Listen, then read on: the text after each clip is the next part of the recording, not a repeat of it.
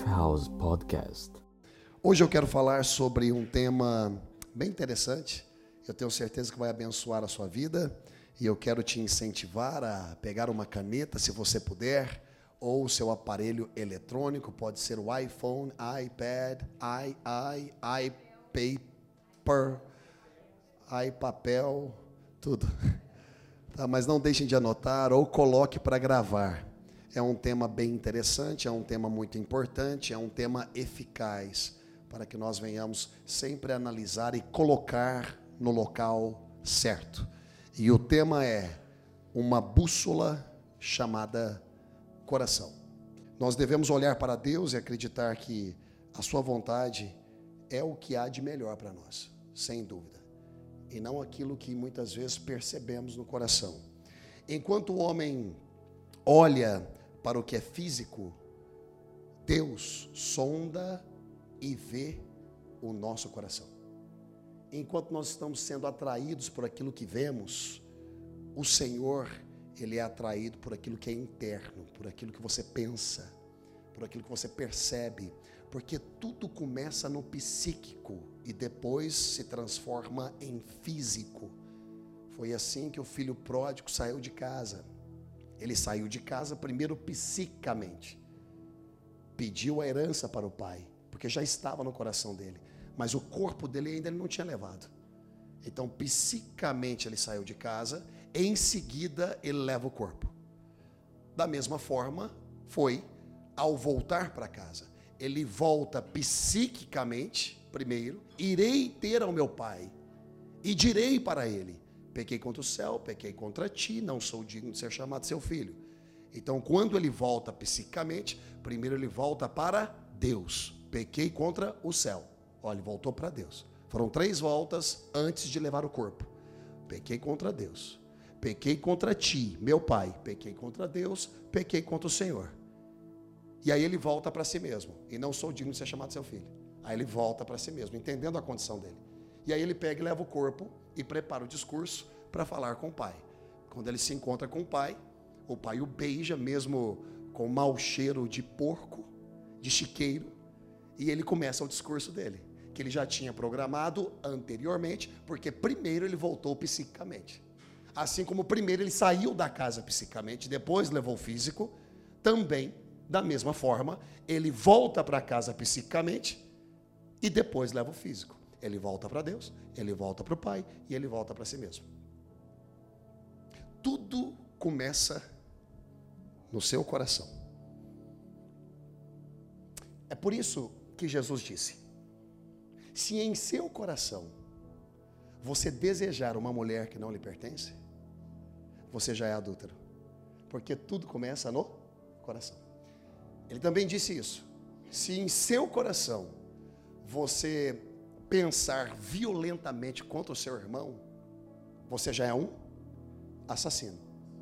Muito duro isso, não é? Muito duro. Porque ele estava ensinando fariseus e saduceus que estavam julgando todos pelo físico e não conheciam o psíquico. Jesus conhecia o coração. Enquanto a lei judaica, através da sua má interpretação, dos líderes religiosos, fariseus, saduceus, só julgavam pessoas pelos atos físicos, Jesus se apresenta olhando o coração. É por isso que eu disse: os homens, eles veem, eles olham aquilo que é o físico, mas Deus sonda e vê o conteúdo do coração. O conteúdo do coração. Naquele instante ali, Jesus estava dizendo para eles: pecado começa de forma interior. Tudo que nós vemos no exterior é apenas uma manifestação física do que aconteceu no virtual. É por isso que nós precisamos tomar cuidado com aquilo que nós maximizamos na mente, porque aquilo que a gente maximiza no coração, nós iremos trazer para o campo da realidade. O pensamento que você levanta é o comportamento que você apresenta. Eu gostaria que vocês abrissem a palavra, por gentileza, em 1 de Tessalonicenses capítulo 5, versículo 23, eu quero ser hoje bastante sintetizado, dinâmico, didático, para passar toda a informação que eu quero passar para vocês. E eu estou apenas em uma introdução breve de 5 a 10 minutos para depois, mais 15 minutos, nós colocarmos o corpo da mensagem e depois, mais uns 7 minutos, encerrarmos, ok? Então, dentro da introdução que nós falamos até agora, é: não confie nos desígnios e desejos do seu coração. Não olhe apenas para o físico, mas tente ver como Deus vê. Deus não olha para o físico, Deus olha para o conteúdo interno. Deus olha para a motivação, ou seja, o motivo que te faz agir.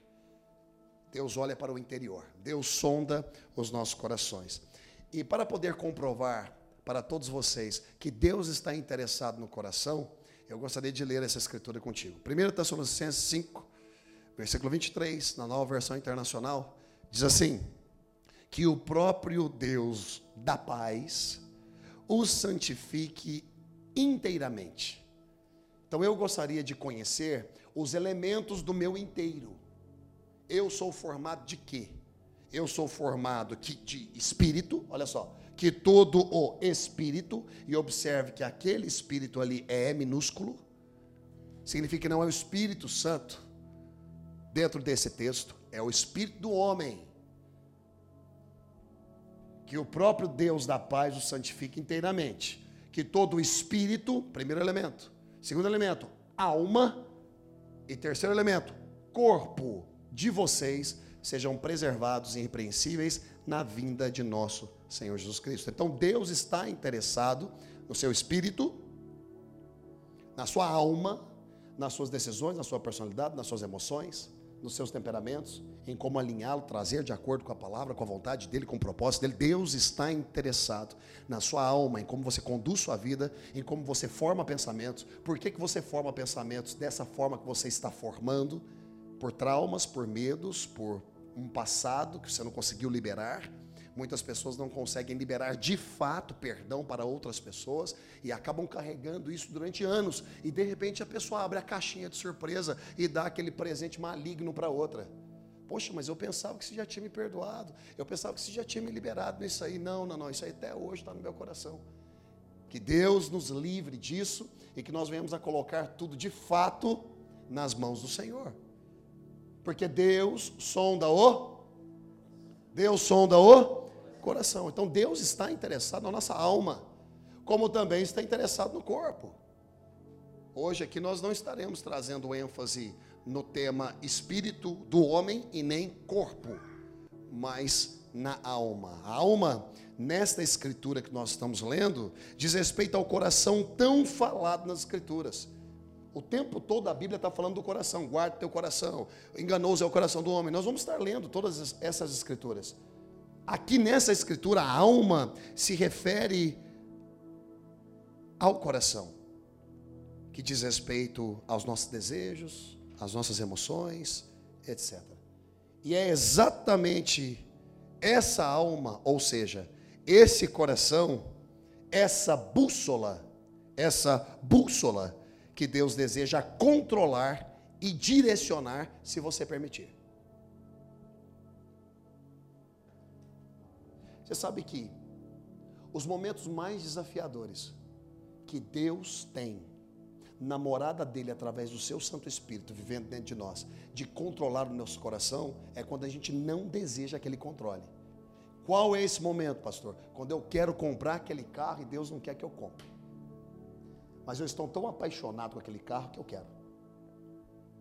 E eu quero de qualquer jeito. Quando eu quero fazer uma viagem que Deus não permitiu. Mas eu quero tanto que esse é o momento difícil de controlar, a bússola que te direciona.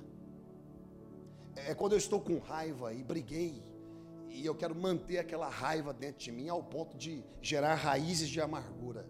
Tem algumas coisas na Bíblia que tem raiz. Uma delas é a raiz de amargura por falta de perdão, por falta de conversar, por falta de dialogar e acertar as, as indiferenças, né? E tem uma outra raiz que é a raiz do amor ao dinheiro. Não, não é a raiz do dinheiro, que é a razão dos males. Dinheiro é bom, todo mundo que gosta e precisa. Amém. Glória a Deus, levanta a mão e testifica. É o amor ao dinheiro. É o amor ao dinheiro. É o desígnio errado do coração. É o desejo e a motivação pela qual você quer tê-lo. É tornar Senhor da sua vida aquilo que nunca será e não pode ser. É aí onde o Senhor entra. É aqui onde é difícil controlar. Mas o Senhor pede, filhinho, dá-me o teu coração. É o que a Bíblia diz. Dá-me o teu coração.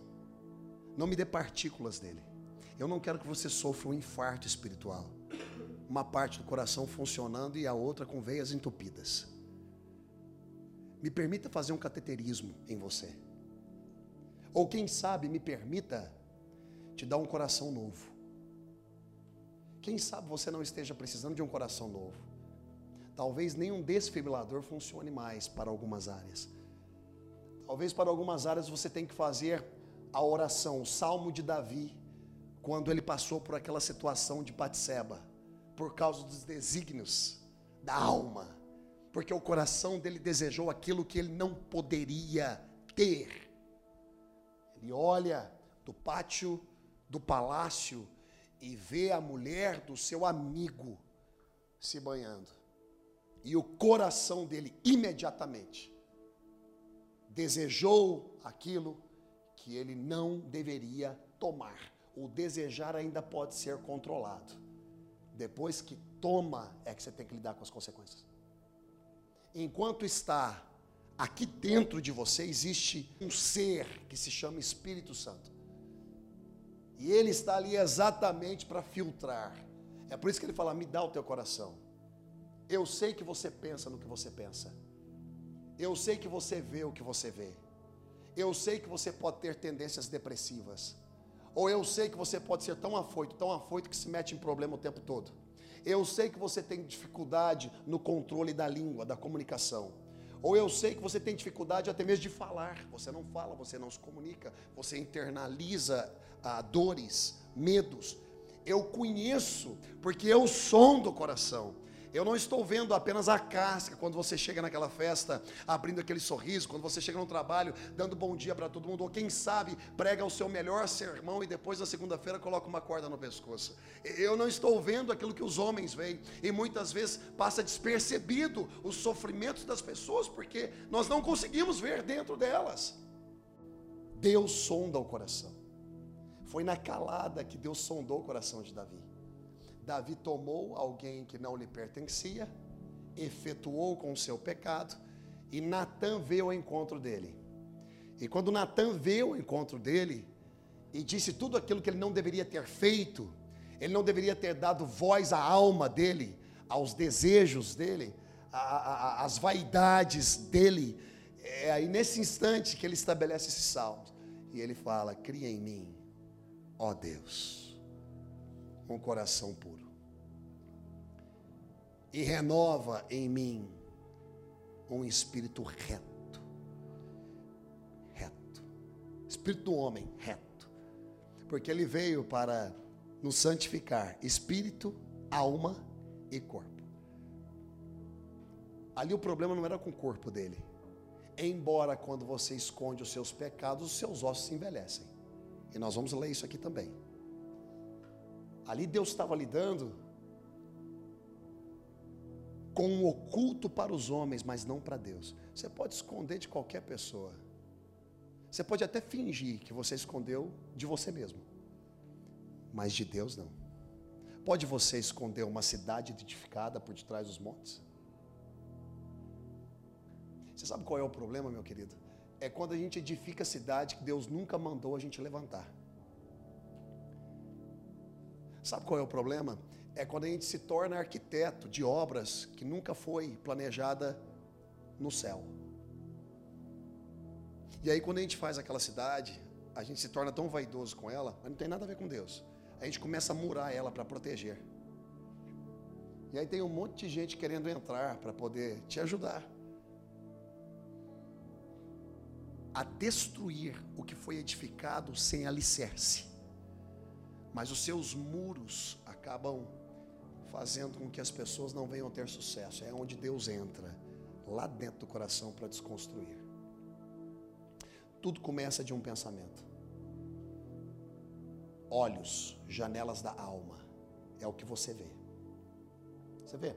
A forma que Satanás tenta Eva foi dessa forma. Satanás tenta Eva nos cinco sentidos do corpo. Ele veio para poder santificar você, espírito, alma e corpo. Observe Davi, crie em mim um coração puro, alma. Renova em mim um espírito inabalável, ou reto, espírito do homem. Não dava nem para fazer funilagem. Não dava nem para fazer lanternagem.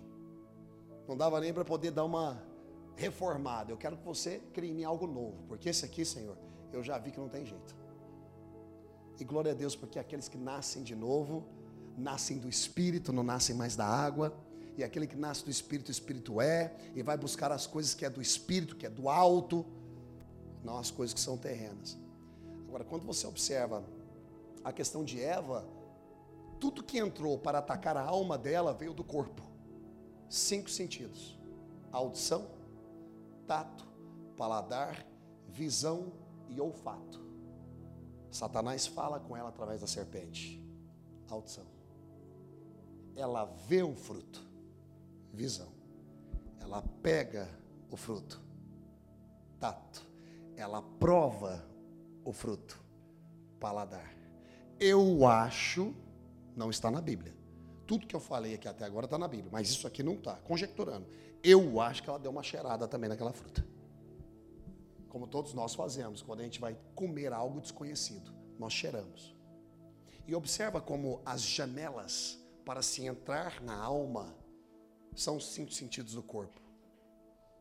E através disso se entra na alma, ela começa a conceber uma ideia, começa a conceber uma um pensamento, uma imaginação, um desejo que não pertencia a Deus. Neste momento, Deus estava ausente propositalmente ausente propositalmente, porque ele poderia ter interferido. Ele caminhava todo entardecer, não é isso? No jardim, conversando com o homem, mas ele se fez ausente, por quê? Porque ele já tinha falado, ele já tinha capacitado, ele já tinha dado instrução. A ausência de líder, confiança no liderado. A ausência de líder, se espera lealdade do liderado. E também oportunidade para o liderado se desenvolver oportunidade para o liderado se desenvolver. Depois, quando tudo foi feito e executado, os desígnios da alma, do coração, não foram guardados. Não se deu importância ao que Deus disse. E ela também deu ao seu marido, e o marido também decidiu comer. O Senhor se apresenta. E ele faz a seguinte pergunta: Onde você está, Adão? E muitas vezes o Senhor vem à nossa procura também, dizendo, ou perguntando: onde, onde você está? Não é que ele não saiba onde você se encontra geograficamente. Essa pergunta é apenas para te sintonizar, que você mesmo não sabe mais onde você está. Essa pergunta é para você, não é para Deus. Onde você está, Adão? E ele responde: Senhor, eu ouvi a sua voz e me escondi porque eu vi que estava nu. E aí o Senhor pergunta para ele: Quem te diz que você está nu? Porventura comeste da árvore que eu lhe comandei não comer?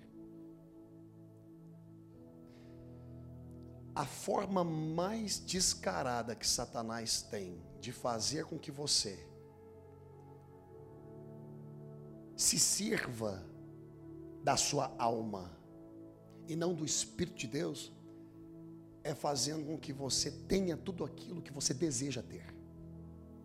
E muitas vezes Deus vem com não, porque você precisa aprender o não para valorizar os sims de Deus. Quando Deus fala não para você, significa que Ele está colocando limite nos seus desígnios. Ele está colocando limite nos seus desejos, porque senão o homem é insaciável. Onde é que nós vamos parar com essa ansiedade de querer sempre ter as coisas que o mundo está nos oferecendo e nos tornarmos pessoas satisfeitas com aquilo que temos? Com aquilo que temos. Tá tudo bem ter coisa boa, tá tudo bem ter coisa atualizada, mas essas coisas não podem controlar a nossa sobriedade. Estão entendendo o que eu estou dizendo? Deus precisa controlar o nosso coração.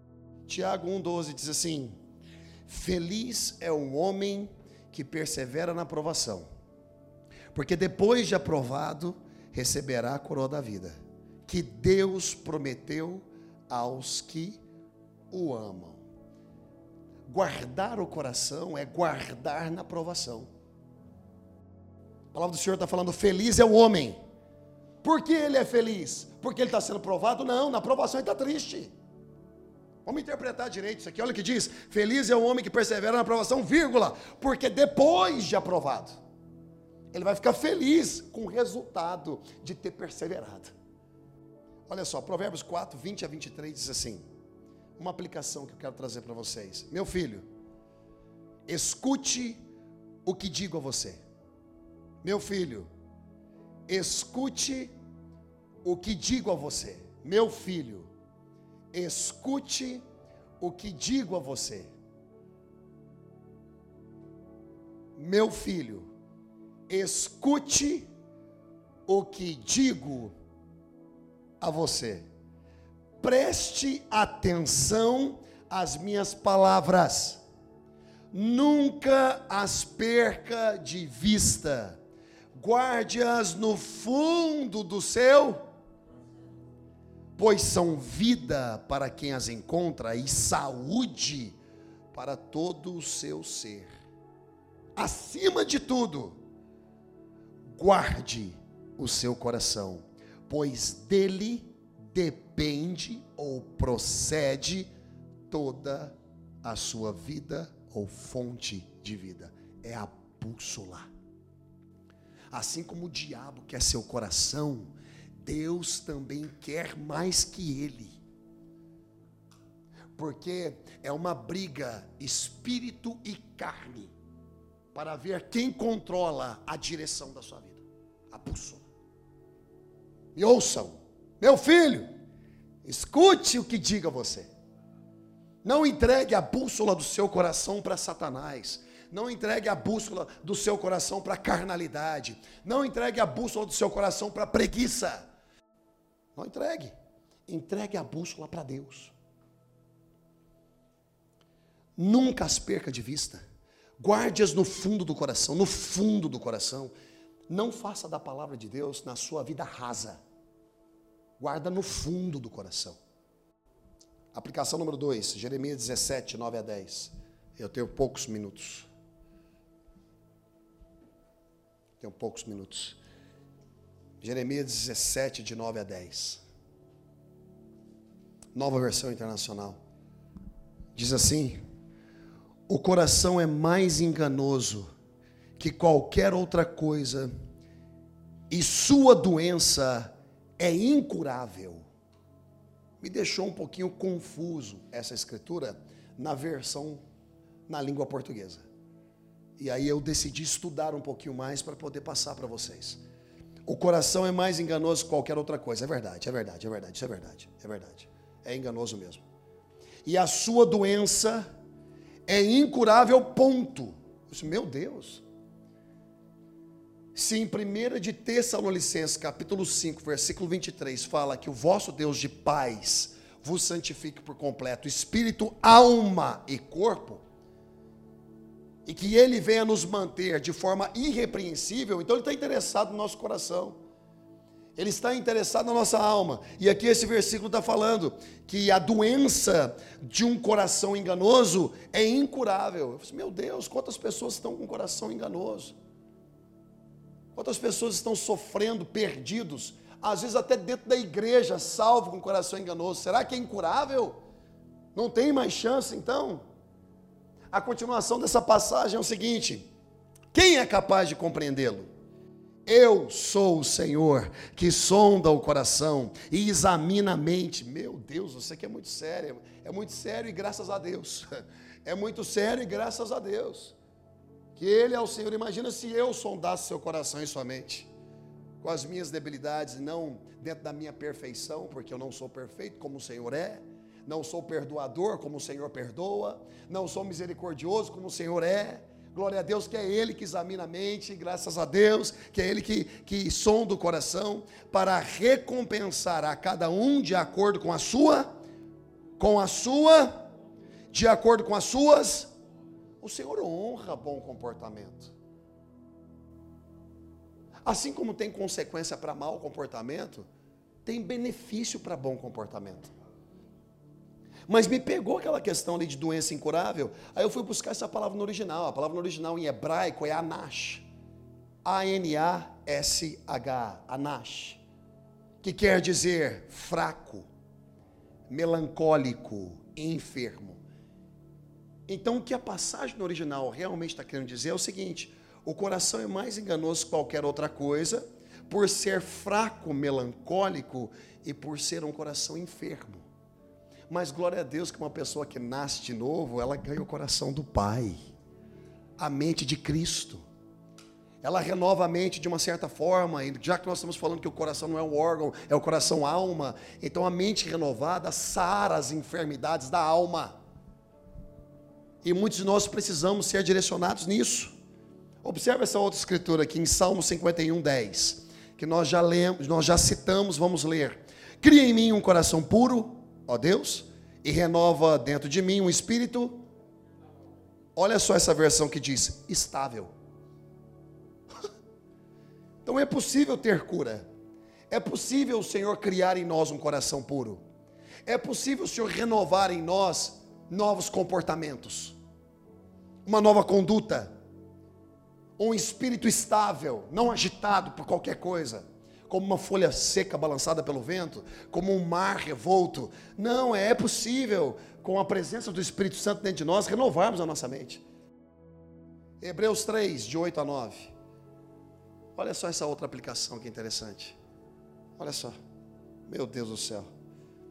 E você sabe, queridos, que isso aqui é um pedido que eu quero fazer para vocês dentro dessa mensagem tanto vocês que estão me ouvindo de forma presencial, quanto aqueles que estarão ouvindo através do podcast. Esse é um conselho que eu estou dando para todos aqueles que estão no alcance da minha voz. Hebreus 3, de 8 a 9. Para que vocês não endureçam o coração. Na medida que vocês ouvirem as instruções do Senhor. Porque os resultados de um coração duro são catastróficos terrível. Olha o que a palavra está falando. Não endureçam o coração, como na rebelião, durante o tempo da aprovação no deserto. Lembra o versículo que nós lemos sobre a aprovação? Feliz é um homem que persevera na aprovação, porque depois de aprovado, ele vai receber a coroa da vida, o resultado. Olha só aqui, ó. não endureçam o coração, não endureçam o coração. Tudo que vocês estão ouvindo, guardem no coração, enraiza. Eu às vezes pergunto para um ou para outro, e aí tal, o que, que, você achou? Você acha que o pessoal está entendendo? A pastor entende uns 15%, uns 20%. Amém! Pega os 15%, pega os 20%, pega os 7%. E se entendeu 1%, pega o 1% e aplica ele. Não endureça o coração. Não ceda aos seus desígnios, não ceda aos seus desejos, sem antes consultar aquele que te sonda, que te conhece, que sabe as motivações pela qual você deseja o que deseja, quer o que quer. Não endureçam o coração, como na rebelião durante o tempo da aprovação no deserto, onde os seus antepassados me tentaram, pondo-me à prova, apesar de, durante 40 anos, terem visto o que eu fiz. Eu quero dar três pontos para vocês, três pontos para vocês acerca dessa escritura aqui, dessa aqui em Hebreus. Primeiro ponto: endurecimento gera atraso. Então não endureça.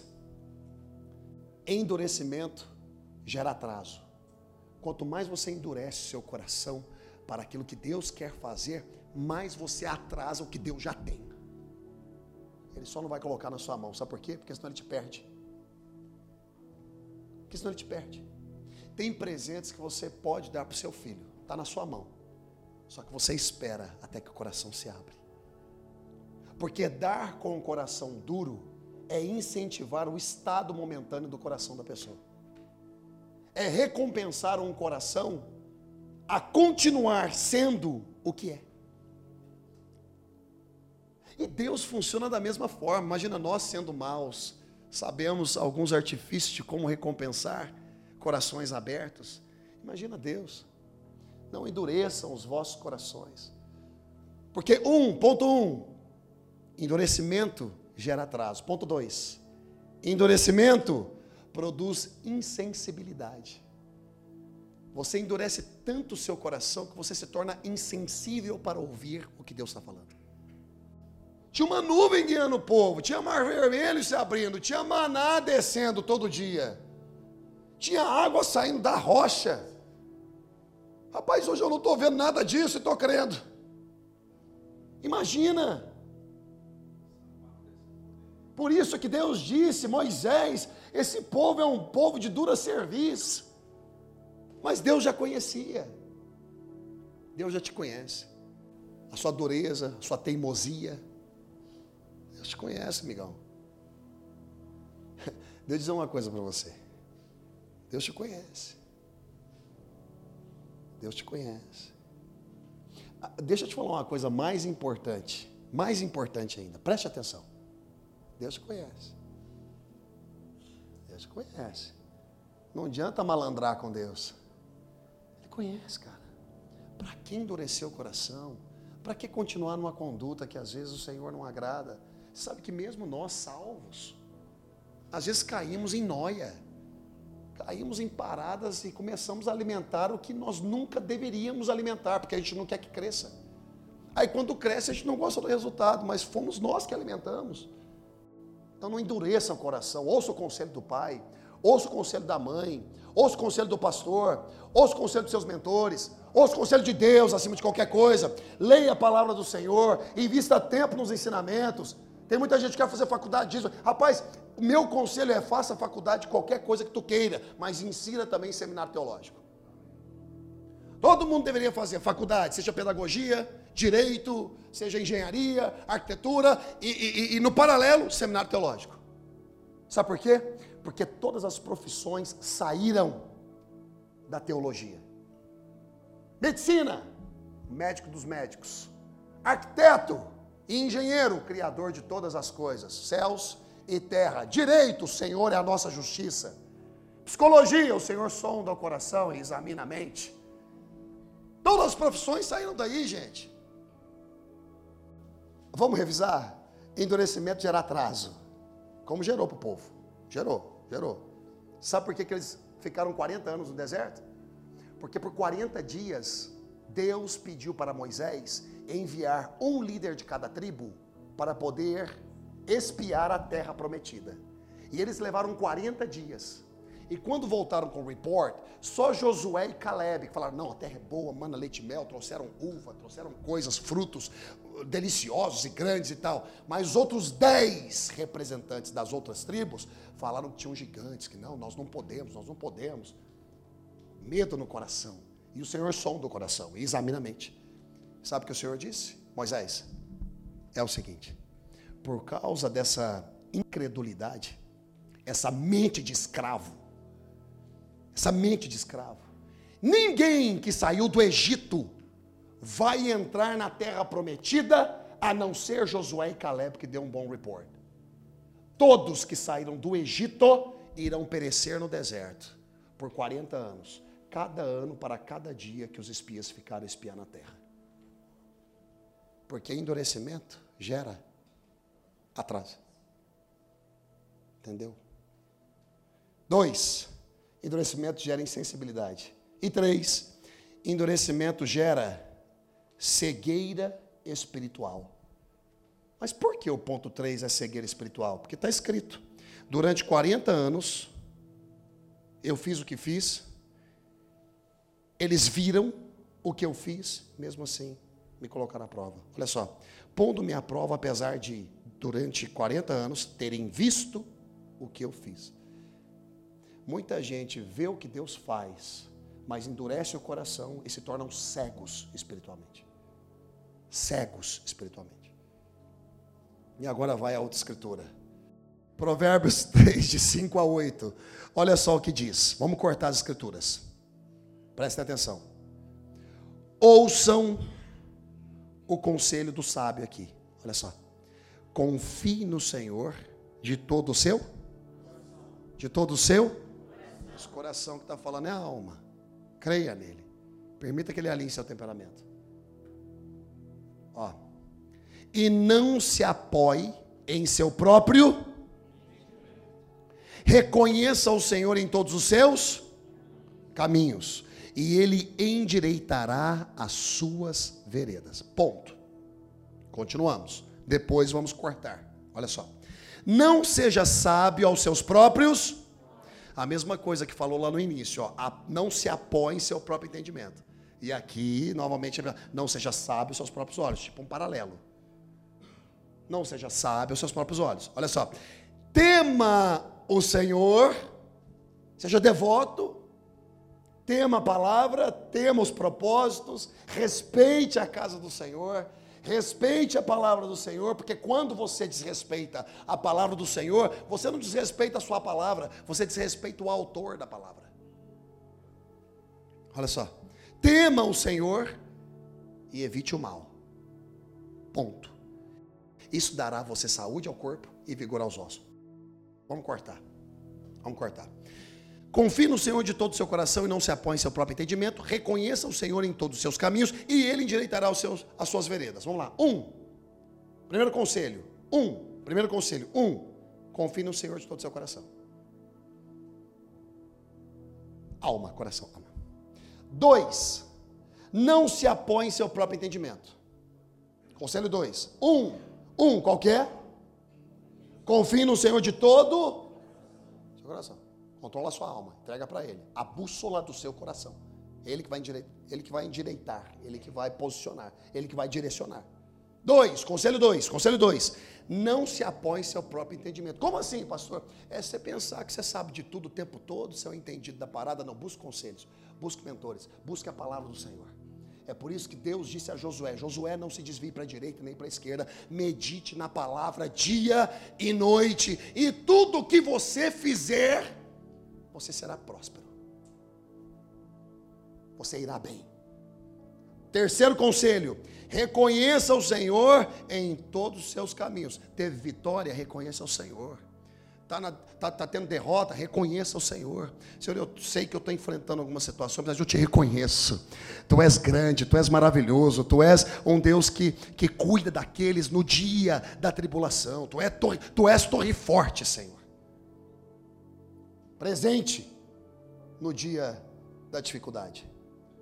E Senhor, eu também te reconheço, Senhor Agora que eu fui promovido, meu salário aumentou, recebi meu documento, eu te reconheço, Senhor, porque nada do que eu tenho eu poderia ter se não fosse pela Sua graça, pela Sua bondade. Reconheça o Senhor em todos os seus caminhos. Vamos lá, se eu sigo o conselho 1, se eu sigo o conselho 2, se eu sigo o conselho 3, qual é o resultado? Está na Escritura. Ele endireitará suas veredas. Não é o que está escrito aí? Não é o que fala? De novo, ó, confie no Senhor todo o seu coração e não se apoie em seu próprio entendimento. Reconheça o Senhor em todos os seus caminhos, vírgula, e Ele endireitará as suas veredas. Porque quando você confia no Senhor, Ele endireita as suas veredas. Quando você não se apoia no seu próprio entendimento, é Ele que está no controle, Ele vai endireitar as suas veredas, a sua vida, alinhar sua alma. E o conselho número 3, reconheça o Senhor em todos os seus caminhos. Ele vai endireitar as suas veredas. Aí vem o corte da parte 2 da passagem que diz assim: Reconheça o Senhor em todos os seus caminhos e ele endireitará a sua vida. Não seja sábio, essa é a segunda parte. Não seja sábio aos seus próprios olhos. Tema ao Senhor e evite o mal. Três conselhos. Não seja sábio aos seus próprios olhos. Tema ao Senhor e evite o mal. Qual é a recompensa? Qual é o resultado? Saúde ao corpo e vigor aos ossos. Isso tudo se você permitir que ele use a sua bússola. Seu coração. Seu coração. Seu coração. Eu vou dar apenas essa última escritura, já falei que eu terminei, mas só quero fechar com ela porque eu amo muito fechar com as palavras de Jesus para ser evangelho. Evangelho é quando você fala de Jesus, evangelho é quando você termina com ele, você começa com ele. E essa mensagem ela tem que ser centrada no Evangelho, certo? Coração. E eu quero terminar com essa escritura. Palavras confirmadas no Evangelho de Lucas 6, 44 e 45. Diz assim: Toda árvore é reconhecida por seus frutos. Toda árvore é reconhecida pelos seus frutos. Ninguém colhe figos de espinheiros, nem uvas de ervas daninhas. O homem bom tira coisas boas do bom tesouro que está em seu coração. E o homem mau tira coisas más do mal que está em seu coração. Porque a sua boca fala do que está cheio o seu coração. Primeira pergunta: que árvore é você? Segunda pergunta: qual é o fruto que a sua árvore está produzindo? Terceira pergunta: qual é o tesouro guardado no fundo do seu coração? O que você mais valoriza como tesouro? E quarta pergunta: o que você tem profetizado? Porque a boca profetiza o que está cheio o coração, o que está cheio a alma. Eu gostaria muito que vocês refletissem nessa mensagem e não endurecessem o coração e absorvessem o que está sendo falado aqui e se permitissem ser transformados por ela, em nome de Jesus.